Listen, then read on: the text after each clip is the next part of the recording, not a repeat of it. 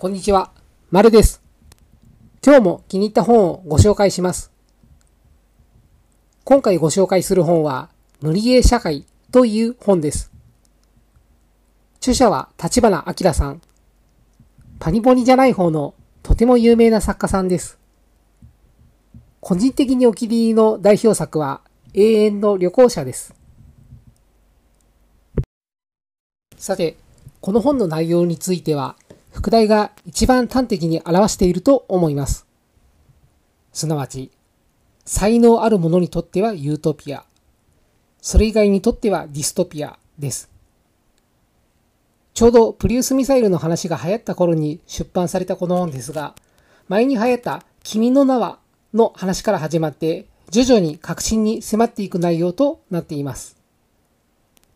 例えば、今起きている格差ってどんなものよ？自分探しという新たな世界宗教。よりより世界を作る方法。そんなことについていろいろとわかりやすく伝えてくれている本です。不思議なのが、タイトルからして絶望感あふれる内容かと思いきや、何とかしてやっていくという結論で締められています。自分らしく生きていく。これができれば世話はないですが、じゃあどうすればいいのか？ということについて考えられる材料が散りばめられています。あと、気になるところとしては、これからの世界は貨幣が支配する資本主義を脱却し、評判が支配する才能主義に変わっていくという一節です。資本主義では資本のないものでも生きていくことはできます。もちろんその分時間を費やす必要はありますが。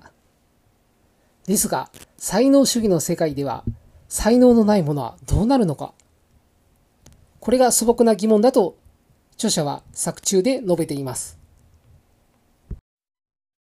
今、いやおうなく100年、つまり1世紀は生きるであろう現在社会において、どう生き残っていくかの考えについて、この本は考えさせてくれます。以前述べた、65歳以降、あなたはどうやってご飯食べていくの？に通じるところがあります。この本を読み、判断材料が増えたところで、ふと立ち止まっていろいろ考えてみるのも面白いかもしれません。まあ、ぶっちゃけ、この本をサクッと読める方であれば、そこまで悩む必要もないと思います。280ページくらいの内容で、多分1日で読めてしまう厚さです。なお、初版は2021年の8月ですね。最近は本屋さんで見かけませんが、作者がとにかく有名な方なので、見つけるのにそう苦労はしないと思います。ネットショップでも普通に見つかりますので、良ければご覧いただければと思います。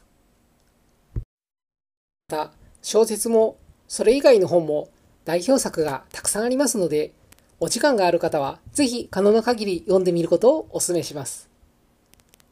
それでは今回はこの辺で、また次回の本紹介でお会いしましょう。ご清聴いただきありがとうございました。